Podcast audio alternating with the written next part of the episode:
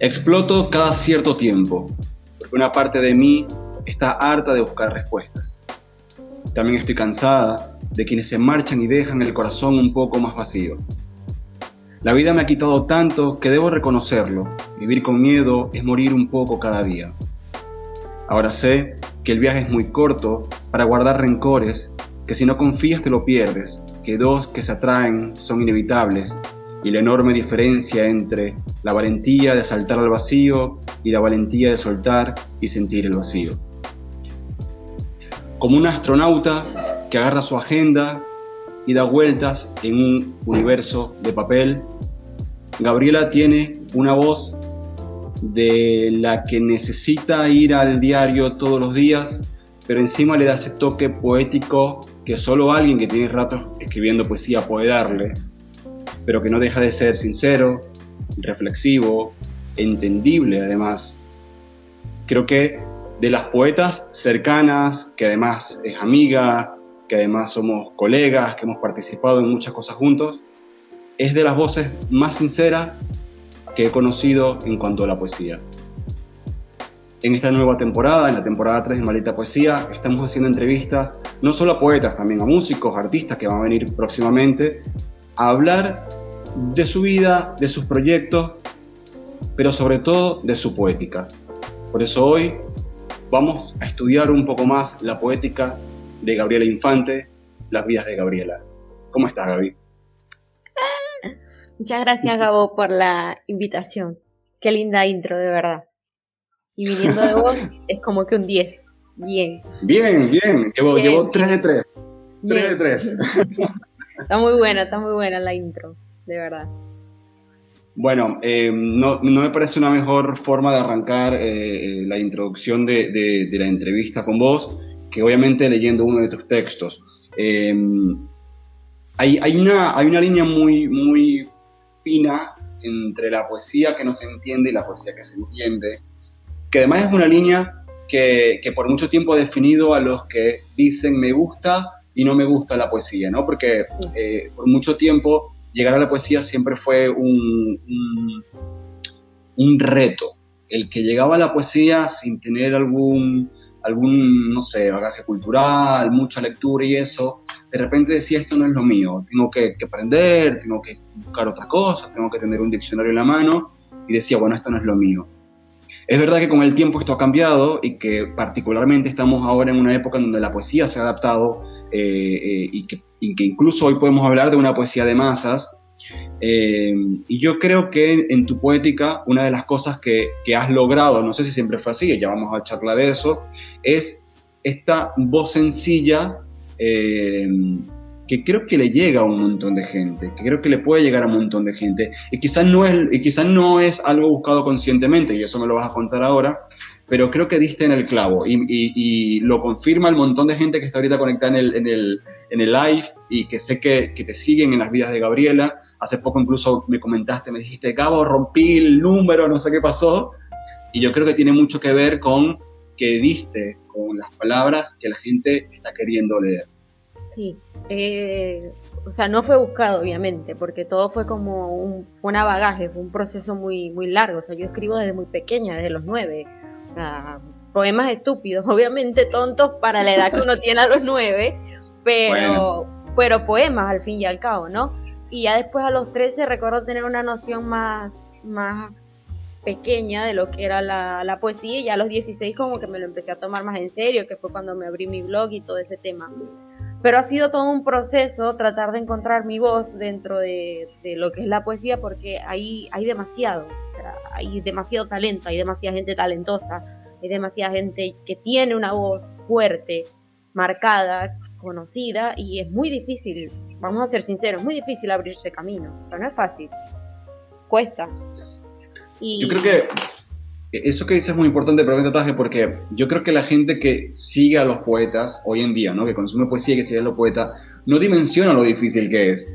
Porque no solamente es un género difícil de leer, porque es un género difícil de leer, eh, sino que además también es un género difícil de mantenerse.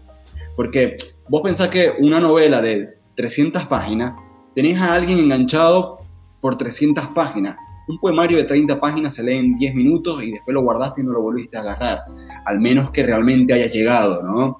Cambio una novela y de repente te agarra al principio, puede flojear y de repente te vuelve a atrapar y tenés 300 páginas para recuperar al lector, ¿no? hay, hay un montón de cosas que, que complican la poesía.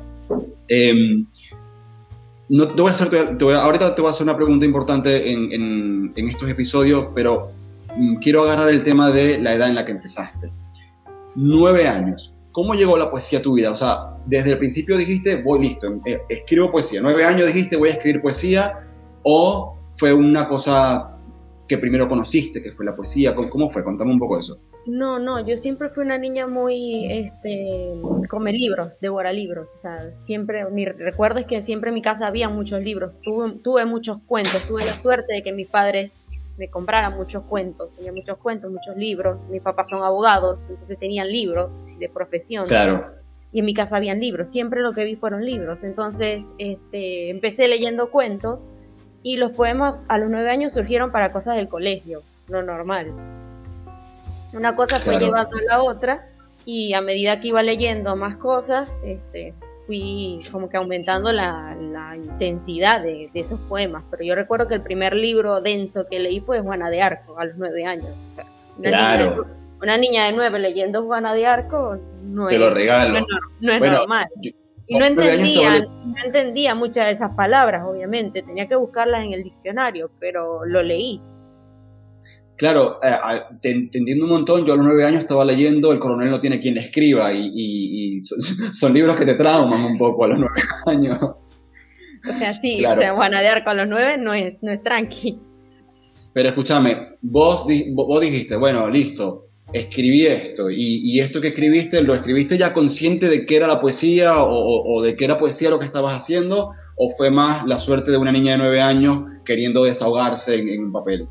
No, a los nueve años no, no era tan consciente, nada más que si me pedían en el colegio escribir un poema, porque sí me llegaron a pedir como que para, no sé, Día de la Madre, Día del Padre, tal, un cuento, algo así, lo, lo llegué.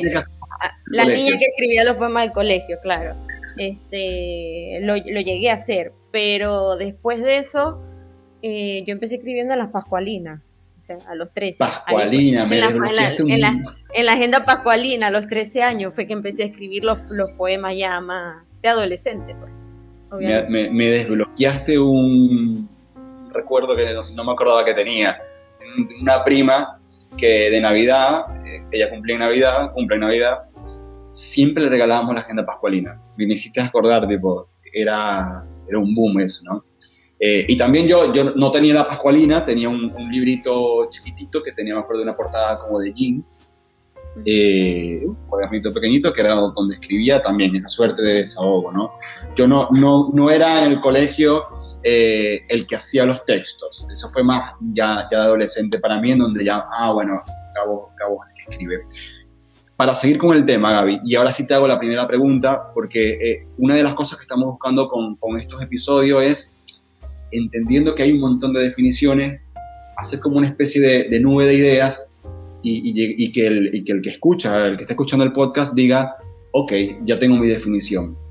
Para Gabriela Infantes, ¿qué es la poesía? Para mí la poesía es como el, arte más majestuoso de todos, o sea, esa es como mi, definición más, más corta, o sea, en, cierto punto creo que es eso de que uno vive dos vidas, ¿no? La que, la que escribe y, la que vive y en algún punto esas dos vidas convergen, este, porque sí, todos pueden escribir poesía, todos pueden escribir, pero no cualquiera te hace, te llega con un poema, o sea, no cualquiera conecta contigo la emoción. Ahí es donde realmente como que se hace la magia, lo, está lo místico de la poesía, ¿no? Donde está lo majestuoso. Cuando realmente tú lees algo y ese algo conecta contigo, que te pasa al ver una obra de arte, es como que, wow, me cambió todo. porque yo he leído poemas que he dicho, me, cambió todo. ¿Entiendes? Y eso es muy loco que te pase. ¿Cuál fue el primer poeta que leíste o la primera poeta que leíste que dijiste me cambió todo? Yo recuerdo que yo conocí mucho la poesía por Benedetti. Benedetti, fue, Benedetti fue el que llegó a mí primero porque en el colegio una vez nos mandaron a leer este, un, cuento de Benedetti que era Puentes como liebres y muchos cuentos y a través de ahí yo busqué a Benedetti y me enteré que escribía poesía. O sea, a través de su biografía leí sus poemas y todo eso y conecté con él. Después conocí a Pizarnik, que también me, me encanta. Este, Pizarnik tiene una frase que a mí me gusta mucho que dice, que dice algo así como escribir es reparar la herida mm, fundamental, la desgarradura, porque todos estamos heridas, eh, todos estamos heridos, algo así como que todos estamos rotos, y escribir es como reparar esa, esa herida. Esa frase a mí me, resuena mucho. A mí me pasó exactamente lo mismo que vos, pero a la inversa. Yo también empecé con Benedetti, pero a la inversa. Yo conocí primero a Benedetti como poeta por un poema y después lo descubrí como, como cuentista, eh, que, me parece maravilloso también, ¿no? Eh, y a, a Pizarni sí la conocí mucho después cuando empecé a profundizar, ¿no? Creo que a Pizarni se llega un poquito, un poquito más, más profundo. Eh, Gaby, ¿y en qué, en qué momento que, que, eras consciente dijiste, ok, es la poesía? Porque, o sea, ¿por qué, ¿por qué las vidas de Gabriela no son cuentos, no son novelas, no son eh, no sé, ensayos? ¿Por qué es poesía? ¿Por qué llegaste a la poesía? Eh, eso, eso surgió a los 16, yo creo que ahí me lo empecé a tomar en serio lo que era la poesía, cuando estaba el boom y el auge de los blogs. Yo me acuerdo que lo mío empezó con un blog, yo empecé en Blogger y ahí fue que creé mm. mi blog, que era Las vidas de Gabriela, y comencé, mm. comencé publicando, pero nadie sabía que yo escribía en realidad, o sea, nadie. me conocía la comunidad de Blogger, pero yo no lo publicaba ni, ni, lo compartía con nadie tres años después, creo que cuando tenía 19, me postulé en un concurso de versión final del periódico de Maracaibo. ¿El de las cartas? El de la, no, el que era versión a tu blog, que era para elegir el mejor blog. Ah, claro, no, no, no, no claro. Y mi blog quedó ganador. Versión, final después sacó, el, era un concurso de cartas, cartas de, amor. Cartas, cartas también, sí. Bueno, entonces quedaste de primero y quedó, quedé ganadora. Y ahí como que fue el boom de que la gente se enteró de que yo escribía, pero yo no quería que nadie se enterara en ese entonces. Pero sí, ahí fue como que me lo, me lo empecé a tomar más en serio y ahí conecté con gente de Instagram porque empecé a publicar en Instagram. Y eso me abrió la ventana y la posibilidad de conectar con muchas más personas. Qué gran momento fue el de los blogs, ¿no? Yo también tuve un blog y me pasó también que, que ahí empezó, era, era como el, el, el, cuartito oscuro en donde nadie sabía quién era el que estaba detrás y, y, la gente leía un montón. Y también conocí mucha gente porque era como una burbujita el blogger. Eh, la gente se empezaba a seguir entre los blogs y, se empezaban a conocer. Y creo que está volviendo el tema de los blogs. Ahora, con el tema de marketing y eso, están retomando el blog como, como, como canal de difusión. Sí, sí, totalmente. Claro. Y, aquí en, este blog La Vida de Gabriela sigue activo, por cierto, el blog. Sigue activo, sí, publico uno, cada tanto, pero sí, sigue activo. El blog sigue activo. Están ahí están los, primeros, los primeros poemas que yo los leo ahora y digo, Dios, son un desastre, pero bueno. ¿Sabes qué me pasó? Te, te, he hecho una anécdota. El, el, año pasado, creo que fue, eh, yo me presenté y hicimos como una, hice como una especie de recopilación de mis poemas desde que empecé hasta ahora, ¿no? Solo poemas de amor. Y me pasó que fui a mi blog a buscar esos primeros poemas, ¿no? Y me pasó eso de, Dios mío, esto voy a leer. Bueno, igual los leí, pero me di cuenta que... Mm,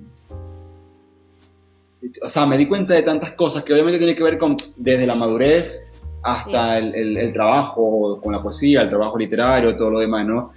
Pero decía, qué lindo, qué linda es la ignorancia, en el sentido de que en ese momento uno escribía eso y era una maravilla para uno escribirlo, e incluso conectó con, a vos conectaste con un montón de gente, yo conecté con un montón de gente, y, y no era una época de, o sea, en esa época era, era, muy raro que la gente te escribiera para corregirte, por ejemplo, decirte, escribiste con errores ortográficos o, o te equivocaste en esta cosa, ¿no? La gente entraba era una escritura más libre. Sí, pero además el consumidor estaba puesto a entender que esto es un desahogo, ¿no? No pasa nada, se equivocó, bueno, que ahora, hoy en día pasa lo contrario. Hoy en día de repente publicas algo un error y de una te, escriben. Te perdonan. no te perdonan. Sí, sí, sí. Sí, sí, me ha eh, pasado. Eh, eh, es un poco esto de esta, esta herramienta que nos dio una libertad de expresión que no teníamos antes, como cada vez esa libertad de expresión es tan grande que le da libertad también a los que, ¿no? Como que te censuran de alguna forma, como que hay una censura dentro de la libertad de expresión, ¿no? Sí totalmente. Y, te, y se creen con el derecho de enviarte mensajes como que subidos de tono y cosas así raras, ¿no? Porque a mí me ha pasado. Uh, claro, me imagino. Bueno, ¿cómo ha sido eso? Porque em, una de las cosas que, creo yo que tiene, creo yo que tienen los escritores, sobre todo los escritores de poesía, que por un lado es, muy de, de, la personalidad del poeta y por otro lado a veces juega en contra, es el tema de que muchas veces el, está seguro detrás de sus libros, está seguro detrás de su, seudónimo, ¿no? Diferente de repente a un, a un rockero, a un rockstar, a un músico que, que es como el rostro, ¿no? El poeta a veces está más tranquilo detrás de su libro, detrás de su portada, detrás de sus cosas. ¿Cómo fue para vos? O sea, ¿cómo, ¿qué sentiste cuando de repente en Instagram se te descontroló todo? Empezaron a, seguir tanta gente, de repente publicabas un poema que de repente decía, bueno, para publicar algo y 150 mensajes, 200 mensajes. ¿Cómo fue ese cambio? O para la Gabriela Poeta, ¿no? Pasar de no me conoce nadie, mejor escribo lo que quiero, aún todo lo que escribo hay reacción. Sí, fue, muy loco, de verdad. O sea, no, no lo esperaba y todavía me parece un poco choqueante porque si bien recibo, hay decirlo, recibo mensajes súper lindos de que la gente conecta mucho con lo que escribo y esa emoción de ellos me la transmiten a mí, sí he recibido mensajes como de que tu poesía es muy femenina en el sentido de que un chico no le gusta porque yo escribo con, con el pronombre de ella la, porque lo escribo yo, porque soy mujer y yo me identifico con la, es válido. Y porque, y porque, soy la escritora y porque yo siento que si lo, lo, publico en femenino y en masculino le cambio la esencia que yo le quiero dar a, mi poema. Totalmente. Entonces, eso no, se lo, no es tan fácil que lo entienda una persona. Y hace, hace dos días me pasó que alguien me envió un mensaje, pero enojado mal, porque mi poema estaba, era, o sea, me dijo, tu poema es muy femenino, pues no lo puedo compartir yo como que... Está perfecto. Está perfecto. Bien, o sea, no puedo hacer nada, o sea, no lo voy a cambiar por eso. Claro, tipo, hacemos, ahora de todos los poemas van a ser dos versiones ahora. Y así como es el típico del que comenta ya la poesía no es lo mismo que antes, porque antes existía Bukowski, bla, bla, bla, bla, bla, bla. El, típico tweet copiado que hacen de los músicos de que antes la música era música porque estaba Queen. Porque, bla, bla, bla. porque poesía era la de antes. Sí, porque poesía era la de antes, bueno, así tal cual, pero hermano, hay poetas para todos los gustos, o sea, si no te gusta, pasa de largo. Simple. Además que hoy está hoy a, a, a una búsqueda, poner poesía como la de antes, y ella encontrará algo. Van a salir un montón. Si no, anda a leer a, los que, a los que fueron grandes de la poesía. O sea, ¿qué más, te puedo Está perfecto. Eh, ¿Cómo te ha ido, Gaby, con, con, con el tema, ya hablando con, con este tema de, digamos, del boom en tu Instagram, de, de la cantidad de, seguidores, de, las reacciones y eso? ¿Cómo te sientes con la idea o cómo vas con, con la idea de decir, y quizás puedo vivir de esto, ¿no? De, de, repente de, simplemente monetizar mis libros, monetizar mis textos, no sé, eh, contenido exclusivo, algo así, o por ahora las vidas de Gabriela es mm, tu ventana de escribir y listo, y, me dedico a, lo que hago. Para mí todavía es raro, o sea, la verdad todavía estoy como lo estoy asimilando porque fue muy de repente. Ese poema que leíste al principio fue el poema que literal empieza con exploto, pero explotó todo porque alcanzó 99 mil likes. O sea, ese fue el poema. Sí, tiene, ajá. 99.547. Bueno, una locura y lo, lo, publiqué como que tarde, porque yo tengo, yo soy muy estricta en el horario, o sea, eso sí lo tengo muy medido, vos lo sabes, trabajamos juntos. Este. Entonces lo publiqué y fue como que me olvidé y en ese entonces mi teléfono se volvió loco y yo no entendía por qué y fue por ese motivo. Pero sí, obviamente es algo que pienso en un futuro, en un futuro hacer. Obviamente mis libros están a la venta y, y por suerte la gente que me ha seguido ahora como que se ha sumado, ¿no? Le ha gustado lo que estoy haciendo y algunos lo han comprado y me han mandado fotos de que hey, estoy leyendo tu libro, me ha gustado y eso está muy bueno porque no me había pasado antes. ahora saqué la edición especial del, de Universo de Papel que está dura y tiene poemas nuevos y está muy, o sea, realmente esos poemas los trabajé bastante y como que siento que de lo que he hecho es como que ese y en la cuerda floja son los mejores que, he trabajado los poemas. Genial. Ahora que hablaste de, los libros, y, por un lado están los libros y por el otro tenés el Instagram que hoy está en, a ver, así no digo cualquiera, en 103.000 seguidores, puede ser, ¿no? Sí. 103.000 seguidores. Te voy a hacer una pregunta que una vez se la escuché a un público preguntárselo a un poeta que admiro un montón, eh, que es, ¿el libro hace el poeta? Para mí no. Para mí. O sea, cuando vos publicaste tu libro, por ejemplo, el primer libro que publicaste, cuando lo publicaste fue un deseo de tener tu libro, pero ¿sentiste algún cambio en tipo, ahora sí soy poeta? Por ejemplo. Con, ese libro en particular, ahí viene mi, cambio en la, en la, respuesta, porque con ese libro en particular yo no me sentí un poeta, o sea, no me sentí todavía poeta. El primero. Con el primero. ¿Por qué? Porque estaba demasiado inmadura en cuanto a mis letras todavía. Claro. lo leo hoy en día y siento que tenía que mejorar bastante. Con el segundo, Todavía no, porque Universo de Papel en sí no fue un poemario como tal, era una recopilación, habían poemas, y había prosa poética, había algo, habían textos más largos, narrativa, reflexiones, porque eso me encanta, esa es otra parte que me encanta, escribir textos largos, no lo voy a negar. Y con el de la cuerda floja, con ese realmente yo dije, ahora sí, con este sí soy poeta, porque es, es, es poemario. Es otro trabajo. Es otro trabajo, es otro nivel de, de poesía. Muchos poemas de esos los trabajé con vos en tu taller. Claro, que fue donde nos conocimos, ¿no? En el 2020, puede ser, sí. En el 2020. Sí. Principio del 2020, antes de la pandemia. Claro. Ah, justo antes de la pandemia fui al taller tuyo presencial. Creo que fue el, único que dijiste presencial porque justo entró la, la pandemia. Es que era, claro, empezaba ese taller y después va a empezar el ciclo de varios talleres y arrancó el tema de la pandemia y luego pasó el taller a, online. Online. Eh, pero sí, vos fuiste, estabas vos, estaba Raimel, eh, Dani Morales creo que también estuvo, que ya no era poeta, pero bueno. Estábamos unos cuantos a Luis, Luis Más también, que por cierto está por ahí trabajando en, algo. Eh, hicimos una conexión eh, linda. pero la verdad es que no recuerdo ahora, si me lo preguntas, no recuerdo ahora cómo llegaste. O sea, obviamente que recuerdo el taller, nos conocimos, toda la movida, pero no recuerdo si... No, pero nos conocimos por Twitter nosotros. ¿Por Twitter? Sí, por Twitter. Ya nos seguíamos de Twitter, yo me acuerdo. Ah, mira, Nada, y viste la publicación. Fue del después fue el del taller, que no sé por qué eh, me dijiste andá y fui.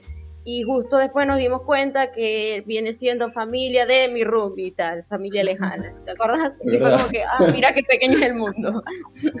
Sí, es verdad, es verdad, es verdad. Gaby, em, volviste a migrar.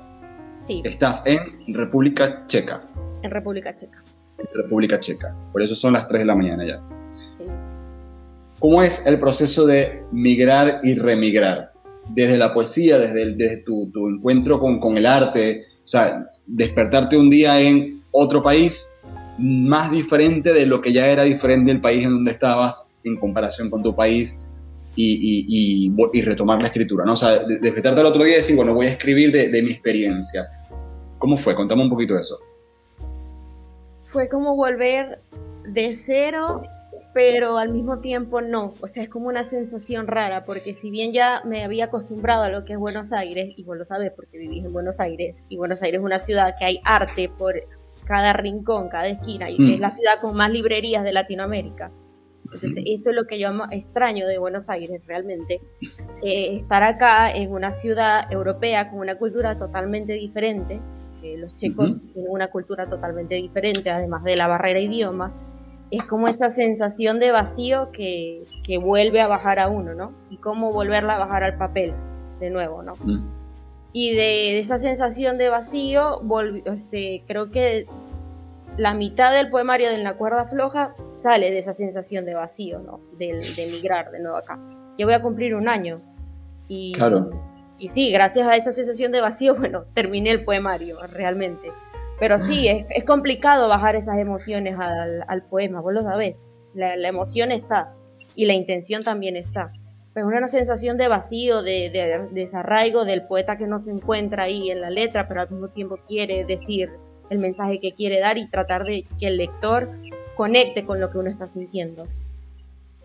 Claro, claro, sí, eh, que me imagino que lo sentiste cuando llegaste a Buenos Aires, cuando llegaste también, migrando de Venezuela a Buenos Aires. Eh, mi primer libro, justamente Ecos de mi pasado, se llama así porque lo escribí en ese, en ese trance de, de emigrar. Ese, ese choque fue más grande de, de, Venezuela a Buenos Aires, pero también por la edad que la que tenía, ¿no? Tenía recién cumplido 23. Claro, claro, claro. Sí, total, total. Eh, se me fue la pregunta que te iba a hacer. Bueno, habla, un poquito, Gaby, porque bueno, empezaste a los nueve años a escribir, 16 más o menos, decís, bueno, quiero hacer poesía, ¿no? ¿Hace cuánto dijiste, me quiero dedicar a la poesía? Me quiero dedicar en el sentido de, yo lo llamo profesionalizar el arte, ¿no? Que cuando deja de ser un, un hobby y hay una un tiempo, hay un trabajo, hay una motivación a profundizar en las cosas. A los veintitantos, veinticuatro creo yo, que dije como que, justo cuando empecé como a escribir mi primer libro, el primer poemario, dije como que me lo voy a tomar en serio porque todo, realmente los poemas fueron trabajados. Si bien siempre bromeo con que este, uno se lee los primeros poemas y no le gustan porque uno cambia, transmuta, madura, lo natural como todo escritor, eh, son, todos mis poemas han sido trabajados, o sea, no, no me gusta dejar nada al azar, ¿sabes? Bien, Entonces, o sea, siento que, eh, eso, eso, es muy importante en mi, en mi proceso de darme cuenta que realmente me quería dedicar a esto. No era algo como que al azar porque sí. Vos, pensás, y, te, hago la pregunta porque yo tengo mi respuesta sobre eso, pero sé que, es, que, que puede ser un, un tema polémico. La poesía se hace ¿A qué me refiero con esto? Eh, hay una corriente, hay, digamos, la poesía tiene un montón de corrientes, pero hay una corriente que habla de que eh, el poema es como sale, el, poema sale y ya está, y así como nace y listo, ya, ya, ya es un poema, o vos pensás que el poema tiene un trabajo, que, que, el poema tiene una forma de ser o, debería tener una forma de ser.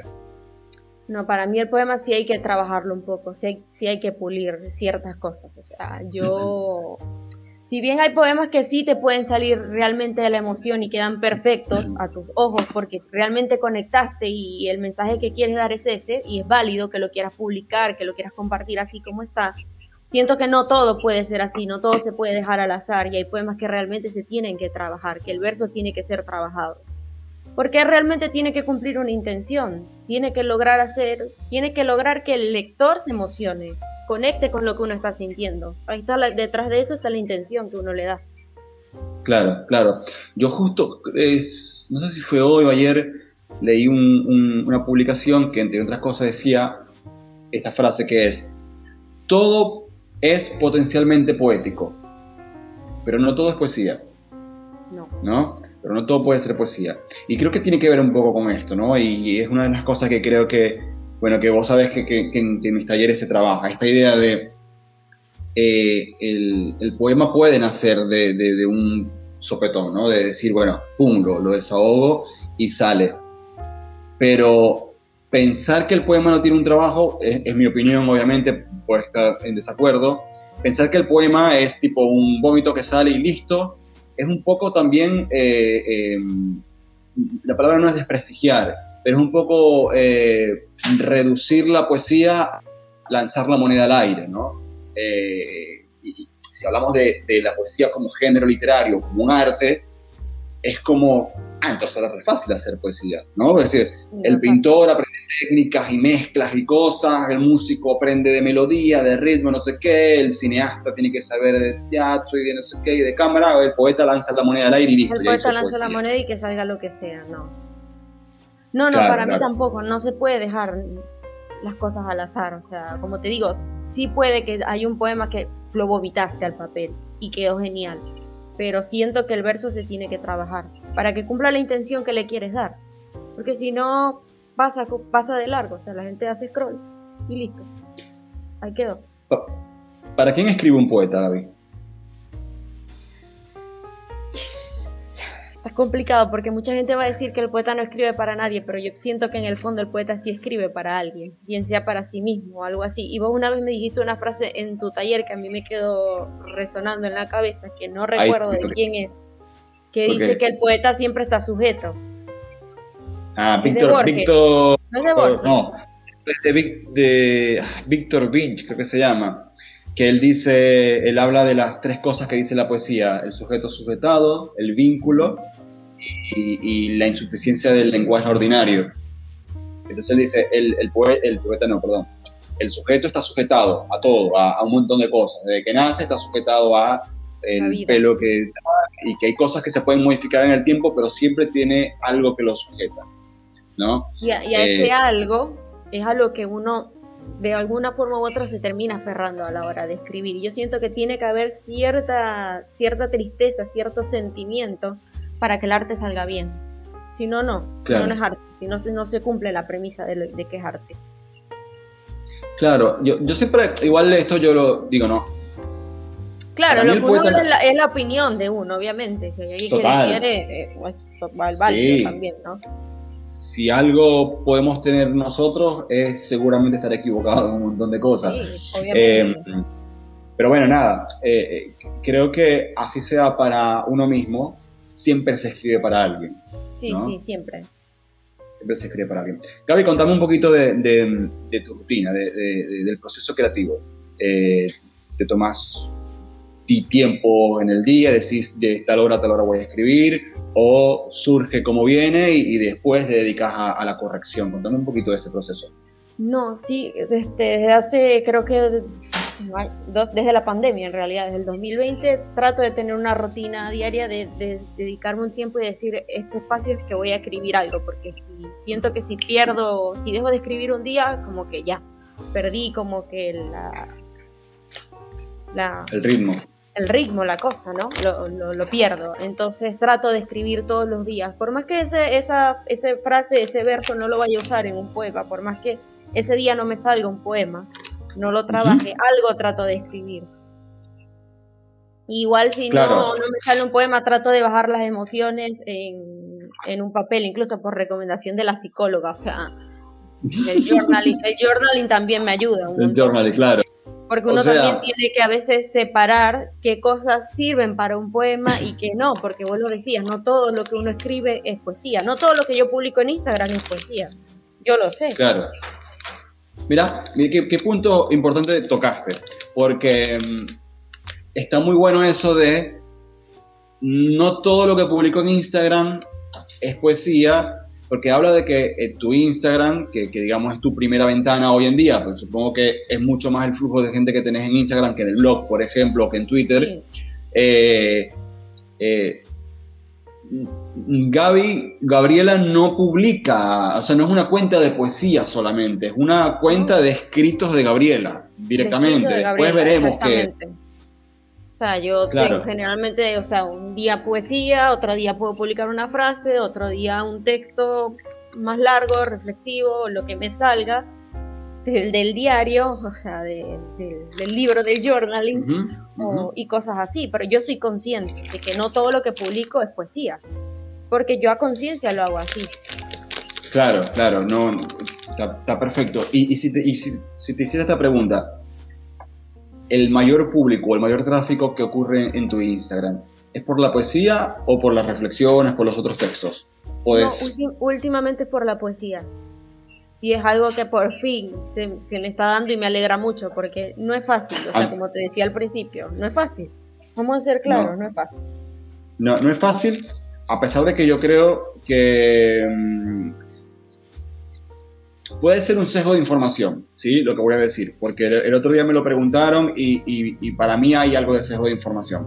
Pero yo creo que estamos viviendo un, un lindo momento para, para, la poesía, ¿no? Eso sí em, pero a ver, ojo con esto, porque también puede ser, también lo pienso así. Yo creo que siempre hubo una muy buena cantidad de lectores, siempre hubo una muy buena cantidad de escritores. Lo que pasa es que no teníamos los canales para conectar. No había la ventana.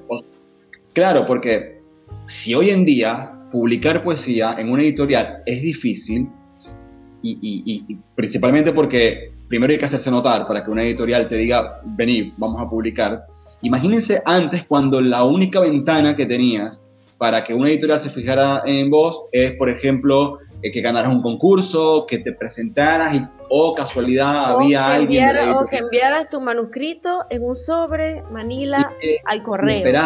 y esperar que ellos lo revisaran a ver y te devolvieran la llamada.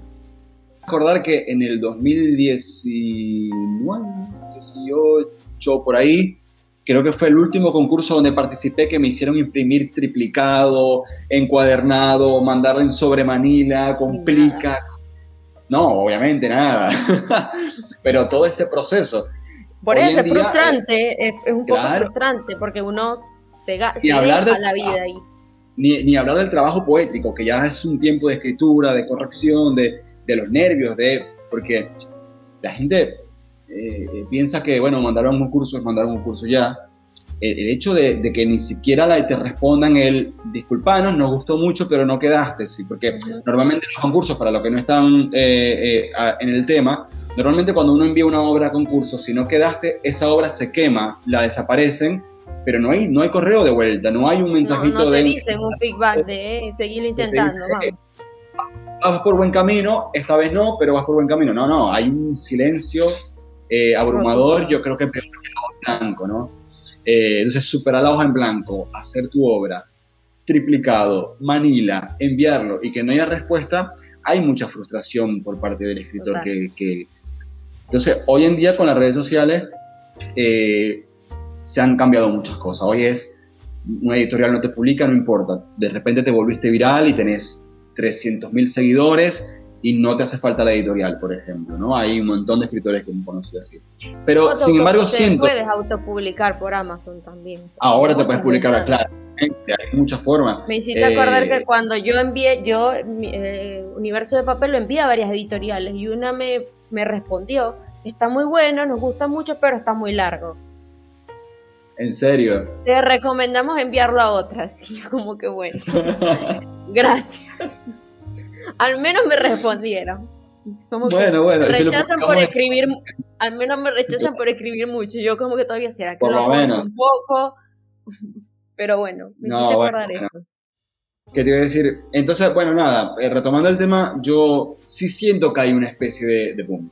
O sea, yo sí siento que hay una especie de resurgir de la poesía. Después podemos discutir si nos gusta, si no nos gusta, si son los mejores poetas o no, eh, no importa. Pero hay, hay un resurgir. ¿Vos pensás lo mismo? ¿Crees que hoy se está consumiendo más poesía que antes? Hoy sí, porque la viralización de las mismas redes está permitiendo que la gente conozca a personas que tal vez no podían, no podían llegar a ellos tan fácilmente antes. Pero más allá de eso, yo siento también que hay un, eh, un, no sé si, si, un crecimiento, pero yo, yo siento que hay una búsqueda ahora.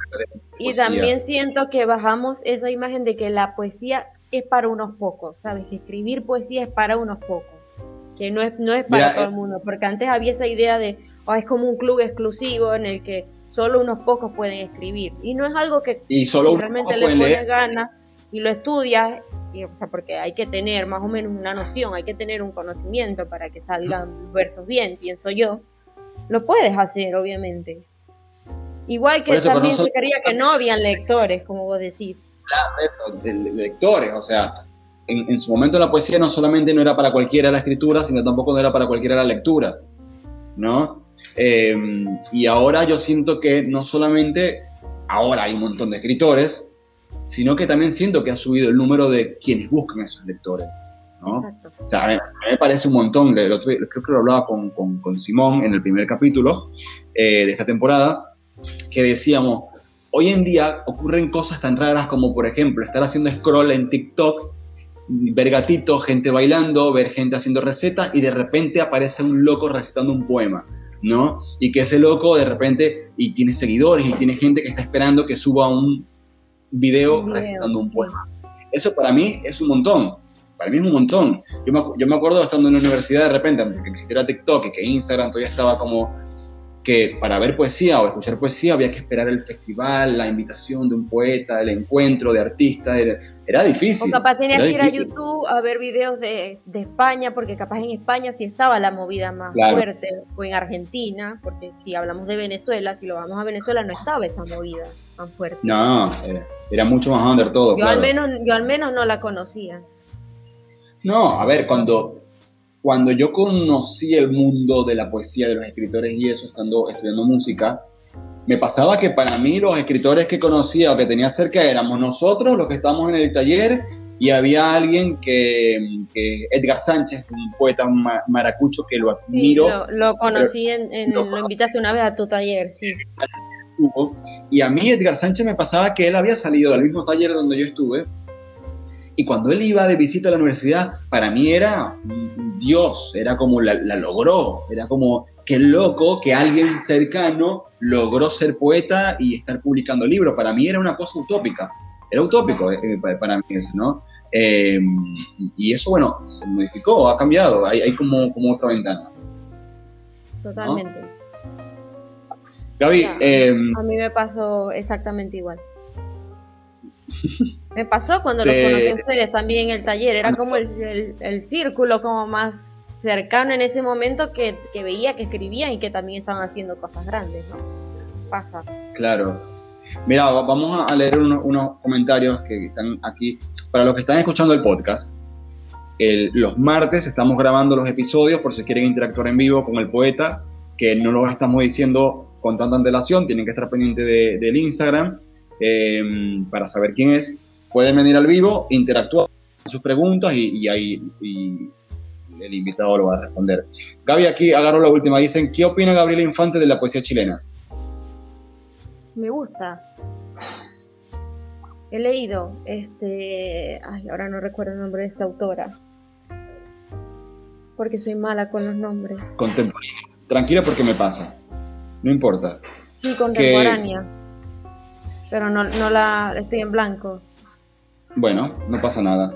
No sé, pero después la puedo buscar, después la puedo buscar y compartirla en Instagram, en mi historia y decir esta era la que mencioné en el en vivo para que, para que Sí, la, la, poesía chilena em, a mí me parece muy particular, sobre todo porque eh, la vanguardia llega a Latinoamérica con Chile, em, o, por lo menos eh, más, eh, más eh, evidente, ¿no? Era como más evidente la poesía chilena con, con el movimiento de la vanguardia.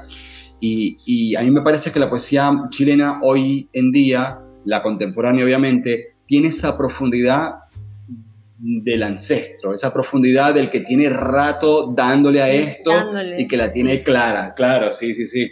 Que, de, alguien que ha recorrido, de alguien que ha recorrido el camino. Claro, a mí me pasa por lo menos con la poesía venezolana que nosotros tenemos un montón de poetas importantes, tenemos movimientos como, como el... Em, eh, se, me, olvidó el nombre del, del, movimiento de Esno Rivera. Em, bueno, no, me acuerdo, surrealista. Que tenemos grandes nombres, pero sin embargo la poesía venezolana está como en, todavía en pleno desarrollo de vanguardismo, de, redescubrirse, de, hacer cosas nuevas, ¿no? Y, la poesía chilena tiene para mí ese, ese tufito ancestro, alguien que ya la tiene clara. Sí, ya la tiene. sí. Gaby, vamos a, quiero conocer un, poquito, queremos conocer un poquito más de vos en lo paralelo a, la poesía. ¿Qué escucha Gabriel Infante cuando, cuando va a escribir o está entrando en, ese momento de necesito ponerme a, no sé, a corregir mis textos y eso. ¿Escuchas música? ¿No escuchas nada? ¿Qué escuchas? Sí, a veces escucho jazz porque me relaja, me, gusta. este, y también me gusta Aretha Franklin. Aretha Franklin sobre todo escucho mucho.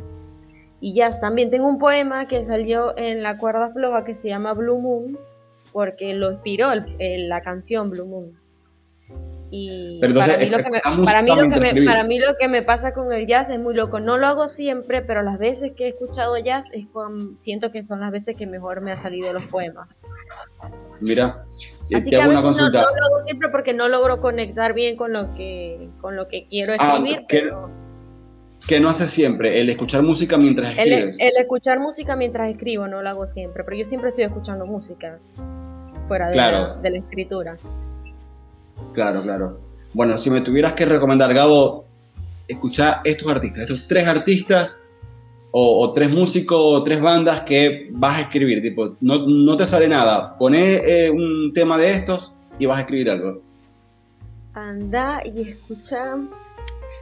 Yo te recomendaría escuchar Aretha Franklin, porque me gusta, porque sé que te va a relajar. Y cualquier playlist de Spotify de jazz, pero de las primeras, va a salir como que el jazz y el soul de los 80, de los 70. Claro. Es, esa cualquiera de esas dos playlists, porque te van a relajar. Eso es lo que yo escucho cuando escribo, las veces que he escuchado música escribiendo. Bien. Otra pregunta, Gaby. Último libro que leíste. No importa si fue este mes, el año pasado, el último que leíste. El último libro que leí fue El Camino del Artista de Julia Cameron, porque lo, lo completé. Es prácticamente un taller como de escritura que lo vas haciendo en el, conforme lees el libro y es sobre la creatividad. Me ayuda un montón. Tiene como esos momentos en el que te, te invita como a conectar. Dice que uno como escritor o como creativo, porque dice que todas las personas de forma nativa somos creativos por naturaleza, y que mm. una de las cosas que nos invita a hacer es a conectarnos con en algún momento con lo que somos, con nosotros mismos. Entonces tiene esos ciertos tips y esos ciertos ejercicios que, que me ayudaron bastante. Sobre todo en este proceso de que emigré hacia acá, ¿no? Me lo traje, me lo traje conmigo de Argentina. Está muy bueno. Claro, claro. Otra preguntita te dice ahí. ¿Cómo, ¿Cómo fue tu proceso para escribir así de bello? Preguntan. Fue largo, y a la vez fue doloroso, ¿no? Porque no todo es, no todo ha sido camino de, rosas, ¿no? Yo, yo empecé a escribir porque, no sé, como a los 15 estaba con depresión, o sea, entonces a mí escribir realmente me salvó, me salvó la vida, me, mm. me, salvó, fue como mi, mi evolución, mi, mi trascender, y yo siempre lo digo, pues, o sea, ha sido un proceso realmente largo, pero para escribir así como lo hago ahora, como dijiste al principio, este, no busqué, mi intención no era esa, o sea, hacerla escrito, porque yo siento que la voz que yo he logrado tener en la poesía es, yo hago versos simples dentro de todo, pero tampoco caigo en el verso común porque sí, porque cuando yo caigo en el verso común es porque yo lo busco a propósito, ¿sabes? Muy importante, muy importante. Además, suena que cuando yo hago, cuando yo meto un cliché en un poema es porque yo quiero meter ese cliché, porque yo digo, ay, quiero, o sea, porque me gusta lo cliché también a veces, me gustan las películas cliché, y digo, ¿por qué no meter un verso cliché en mi poema si a mí me gusta a veces? No todos caen en lo mismo, pero, pero me gusta, porque, porque sí, porque siento que me gusta, porque puede conectar con otros. Entonces, mi, proceso, mi proceso de escribir así ha sido largo, pero siento que probar con diferentes métodos, probar con diferentes poemas, me ha llevado a, hacer lo que hoy hago, lo que hago hoy en día. Genial. Yo tengo poemas de todo tipo. Poemas oscuros, poemas para llorar, poemas largos. para cortarse las venas. Sí. Em, por aquí preguntan, ya vi varias veces esta pregunta. Mm, un tip para alguien aficionado que está escribiendo poesía? ¿Qué le podemos recomendar, Gaby? Yo pienso que tiene que, a la hora de, escribir lo que yo te decía con vos, tiene que releer el, verso. Y algo que me ha ayudado mucho es leer, que me ayudó mucho al, principio también, es leer el poema una vez terminado, leerlo en voz alta mm. y escuchar mucho cómo, cómo suena, ¿no? La lectura en voz alta, claro. La lectura en voz alta, eso te ayuda mucho, obviamente. Cómo suena, las pausas, si lo estás haciendo correcto, si lo estás haciendo de forma correcta, la métrica, todo eso. A mí, me ayuda. Sobre todo el tema de, de, las pausas a la hora de, leerlo y de la emoción. Genial. Gaby, contanos un poquito de, lo que estés preparando ahora, algún proyecto que tienes en mente y, aprovechar para tus redes. Obviamente, la mayoría de la gente que está acá seguro te está siguiendo ya, pero recordando tus redes, si estás en otras redes sociales que te interese llevar público para allá. Eh, y, por cierto, ya anda preparando un texto que nos vas a leer algo. Ok. Recientemente salió, porque es el proyecto nuevo que tengo ahí que acaba de salir, salió Universo de Papel edición especial, es una edición tapa dura, pero también va a salir tapa blanda en Amazon. Tiene nuevos poemas, señor, escribí 75 poemas en un mes y pico, o sea, fueron, fue un mes de no dormir, de ojeras, de sufrimiento, dolor, lágrimas. Así que por favor, ese libro, ese, esos nuevos poemas está bien hecho, eso está bien hecho, se lo garantizo. Eh, aparte de eso tiene, o sea, es como un recopilatorio, tiene como diferentes textos, tiene frases, tiene un bonus y esas cosas. Así que... Van a Amazon y ponen el, libro y listo. incluso lo ponen en Google y les va, les va a aparecer. Me enteré que tengo revendedores en Mercado Libre. Ah, sí, yo también me enteré de una manera muy rara. O sea, viste, es muy raro cuando pasa eso. Y también, este, ¿qué te pasó? Me, pasó que eh, uno de mis libros, que no salió por Amazon, sino que salió con una editorial de Venezuela, yo estando en Argentina, ese libro yo no, por un tema de, distancia y eso, yo no, yo no tengo, no tenía ejemplares, ¿no? Que es Prosario para leer desde el exilio. Y un año después, algo así, eh, se me ocurrió buscar en Google Prosario desde el exilio. Y me entero que en Argentina había alguien vendiendo mi libro en Mercado Libre, pero además el costo era como absurdo, era como, pensando en el costo que tenía en Venezuela, eh, era como 3, 4, no sé, 5 veces más caro al cambio que lo que costaba en Venezuela. Y, para mi sorpresa, además, ya, ya, yo tenía las regalías de ese libro. O sea, ya, ya, no, yo no tenía forma de cobrar nada más por ese libro porque ya a mí me habían pagado mis regalías de la editorial, que al cambio venezolano a Argentina fue nada, fue un helado. Y, y, lo, que, lo que fue el helado de, de, de, mis regalías costaba el libro acá en Argentina. Y yo como, no, Tipo, no, pensar comprar mi propio libro era como me daba un dolor, tipo, nada. Eh, creo que a partir de ahí fue cuando dije, no sé si me, si me vuelvo a meter en una editorial. Tipo, empecé a hacer como mis cosas más, más independientes por lo mismo.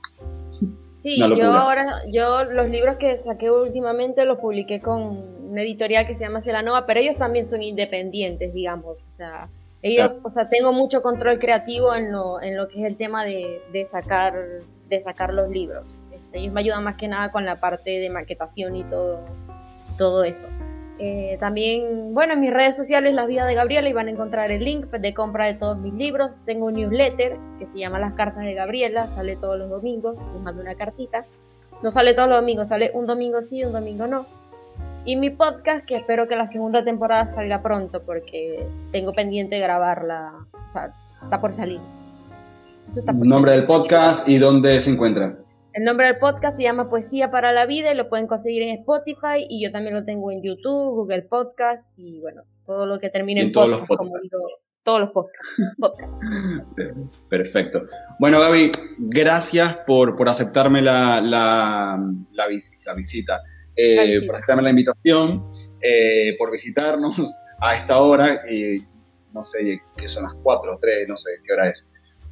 son las 3 y 10 acá de estar muerta de cansancio, te dejo dormir. Gracias en serio por venir y bueno, obviamente que vamos a seguir haciendo cosas.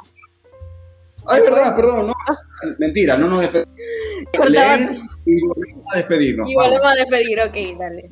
Déjame que lo tengo acá en la copa. Se llama La Soda. No sé cuándo, pero llega el momento en que pasamos a esquivar balas a pecho abierto a ser defensores del dolor con tal de portar la medalla del superviviente y sentirnos orgullosos cada vez que la cicatriz arde. Pero ¿cómo vas a saber tú lo que es el miedo si no has tenido que esconderte de ti mismo? Si la vida es esa curva enjabonada que te agarra por sorpresa a 30 metros de llegar a tu casa cuando vas en bici. Sí, a veces muere el que dispara, pero solo sabes que estás mejorando cuando en el árbol te encuentras el columpio y no la soga. me gusta. ¿Ese, ¿Ese poema está en el libro nuevo? No. No. Este es tipo nuevito. Este es tipo nuevito. Es va a salir, va a salir en una antología por ahí. Vamos, se viene antología de Gabriela Infante también. Primicia. Bueno, Gaby, eh, nada, a ver, eh, lo repito de vuelta, gracias por la invitación, a la gente que estuvo conectada, vayan y sigan a Gaby si no lo han seguido, estén pendientes de, su podcast, de su newsletter, de su Instagram, de sus libros, eh, porque además si algo sabe hacer Gaby es manejar redes sociales. Gaby y yo no solamente somos colegas de, poesía, sino que además hemos trabajado juntos, hemos estado ahí codo a codo levantando redes de otra gente, así que em, la, tenés re clara en las dos cosas, Gaby. Eh, gracias por venir. No, gracias a vos por la invitación y quiero dejar eh, como un mensaje acá que por favor apoyen a los escritores independientes, a los poetas y a las editoriales independientes también, a todos los que hacemos arte de alguna forma u otra y escribimos y publicamos libros porque como dije al principio no es fácil. Así que compren los libros y si les gusta la poesía de alguien, la mejor forma de apoyarlos es comprando sus libros o compartiendo sus poemas. Así que gracias Gabo de nuevo por la información, por la oportunidad de estar acá, vos sabes lo que te quiero y bueno, nada, eso.